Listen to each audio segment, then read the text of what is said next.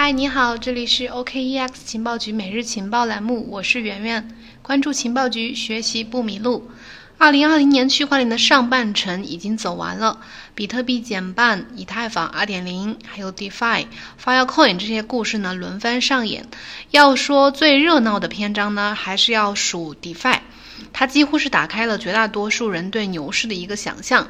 呃，这周四，也就是九月十号晚上七点，OKEX 情报局呢将会邀请到数字文艺复兴基金会董事总经理，也是 DeFi 项目的早期投资人曹颖老师做客大咖零距离，进行一期深度的访谈对话，分享当下的 DeFi 的热门项目以及未来的发展方向，还有一些跨链项目的前景。想听课的话呢，可以直接加微信幺七八零幺五七五八七四，备注听。课就可以了。当今年的这个赛程呢步入到最后的四分之一阶段，DeFi 的热度还在持续。另一个故事主角跨链正在成为新的关注焦点。以波卡为代表的跨链呢，在新赛道已经争得头筹。这一块香饽饽会如何续写区块链的新篇章？又会带来怎样的财富故事呢？我们今天就讲讲这个波卡。作为跨链双雄之一的波卡呢，是跨链技术的先行者，如今也被公认为是跨链之王。它是由之前的以太坊的前 CTO 叫 Gavin Wood，就是加文伍德这个人推出的，剑指 ETH，碾压 EOS。当初的时候募资了四十八万五千三百三十一枚 ETH，就是在首轮那个融资的时候，波卡从出生的时候就自带光环。呃，今年随着波卡主网候选网络上线，波卡迎来了它的高光时刻。代币也就是 DOT 的市值呢，已经冲入了呃市值排名前十，俨然已经成为了区块链的一个明星项目。波卡这个项目呢，是最早诞生于二零一六年，其实一五年的时候就有这个雏形了，就是有这个想法了。然后白皮书是正式在一六年的时候发布的。一七年进行了首次呃令人瞩目的募资发行，因为发行规模比较大，它的募资金额达到了一点四亿美金。随后呢，经历了两年的封闭开发期，并取得了一些显著的进展。到二零一九年的时候，随着很多这个公链的没落啊，波卡就开始吸引了大众的视线，被寄予了公链发展的希望。根据 Gavin Wood 在这个。波卡白皮书当中的描述呢？波卡是一种异构的多链架构，是为了解决区块链架构当中的伸缩性和隔离性的问题。这个说的比较绕口啊，是什么意思呢？就是通俗来说，波卡是一个由多条区块链异构组成的一个区块链集合。也就是说，在当前的这个区块链世界里面呢，可扩展性一直都是区块链面临的一个最头疼的问题。这个波卡是为什么诞生呢？就是因为。呃，这个拓展性一直都是导致区块链在现实层面应用受限的一个主要原因。那以比特币为例，目前每秒它比特币网络上最大的处理交易量是七笔。以太坊呢，虽然比比特币要好一些，但是，呃，和日常的我们生活当中的支付使用相比，还是远远达不到的，更别说像 Visa 呀、支付宝那种金融级别了。所以呢，Gavin Wood 就提出了中继链、平行链这样的概念。波卡就通过中继链、平行链、转接桥这三个产品和功能来实现了跨链和可扩展性的问题。主要目的还是将各个独立的区块链去连接起来，让不同的区块链之间呢可以进行一个通信和数据的传递、智能合约的调用。为了更好的理解这个波卡和传统公链的区别和优势呢，我们可以呃把波卡和以太坊 EOS 来做个类比。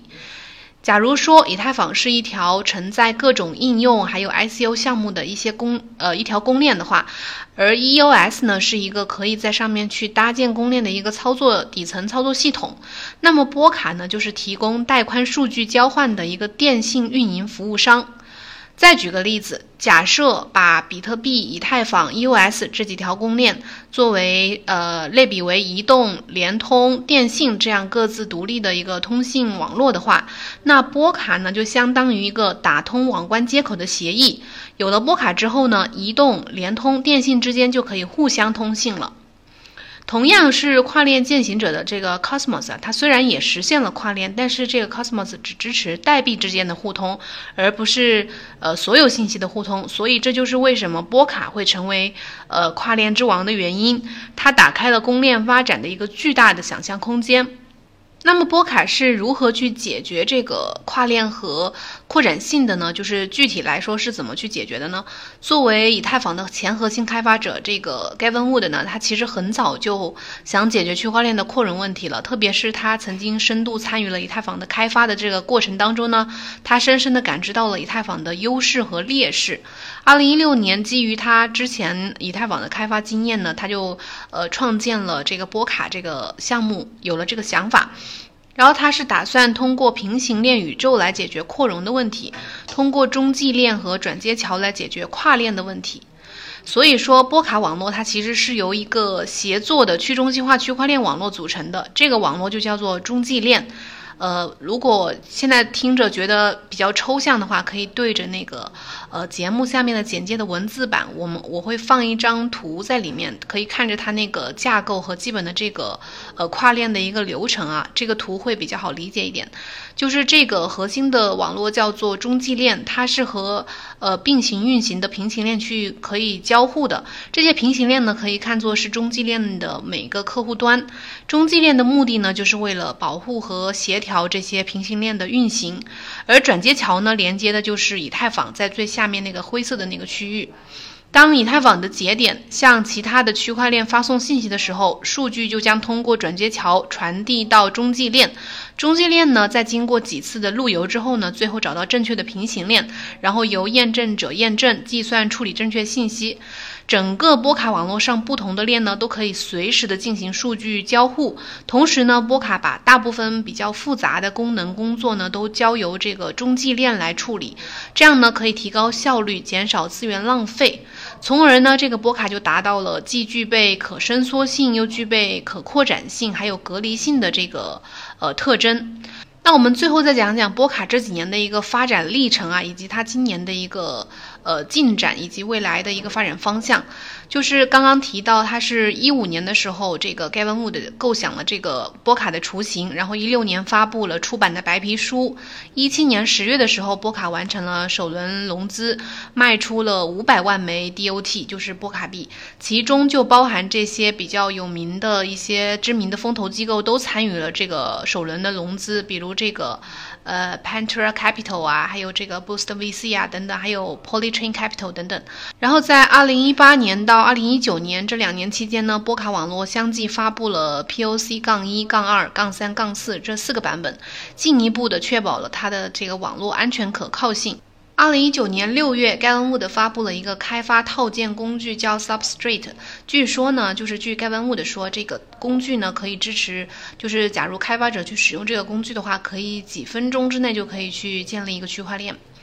然后八月份，一九年八月份的时候，波卡发布了它的先行试验网络，叫 Kasama，就是最近涨的。呃，涨得也比较猛的一个币叫 KSM，这就是这个呃 Kasama 这个网络的这个币。然后进入二零二零年，波卡就开始迎来了它的高光时刻。今年的五月二十六号，它的呃波卡的主网候选网络 CC 幺上线了，意味着它的第一个版本的主网正式生成。然后六月十八日，波卡宣布它的主网正式以 NPOS，也就是提名权益证明这个共识算法进入到第二阶段。DOT 的呃主网币呢，也正是在第二阶段会生成。七月二十一号，波卡官方宣布，它第一阶段的 CC 幺的这个呃候选主网完成了一个升级，将治理权转移给了 DOT 的持持有者。这意味着波卡的网络之后会更加的去中心化。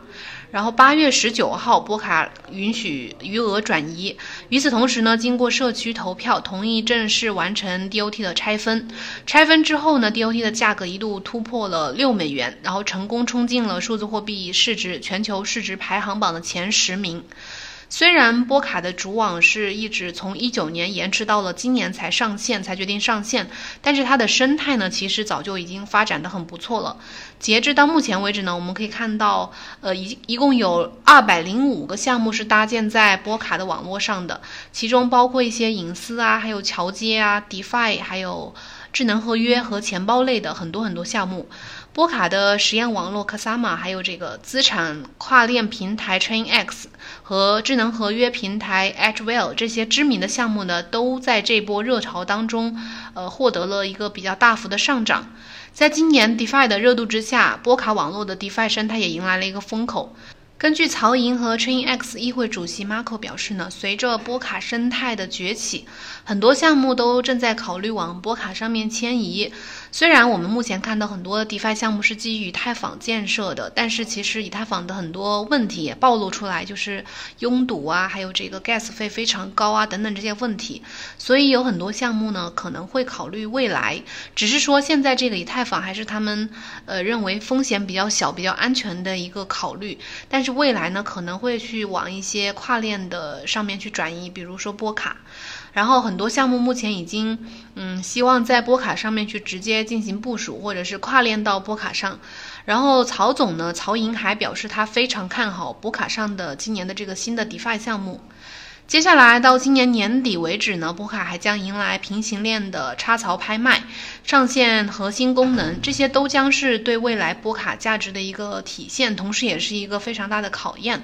不管怎么样呢，波卡都成为了一个当下的新生态概念。未来呢，或许还有很多的故事要说。今天我们就先聊，简单的聊到这里。感谢你的收听，如果有问题的话呢，可以在节目下面留言告诉我。然后呢，不要忘记加我们的微信来听周四晚上的直播访谈。这次呢，我们会继续的深度探讨 DeFi 的一个新的玩法和一些呃深度分析一些当下的热门的 DeFi 项目。好啦，我们今天节目就到这里啦，我们明天同一时间再见吧，拜拜。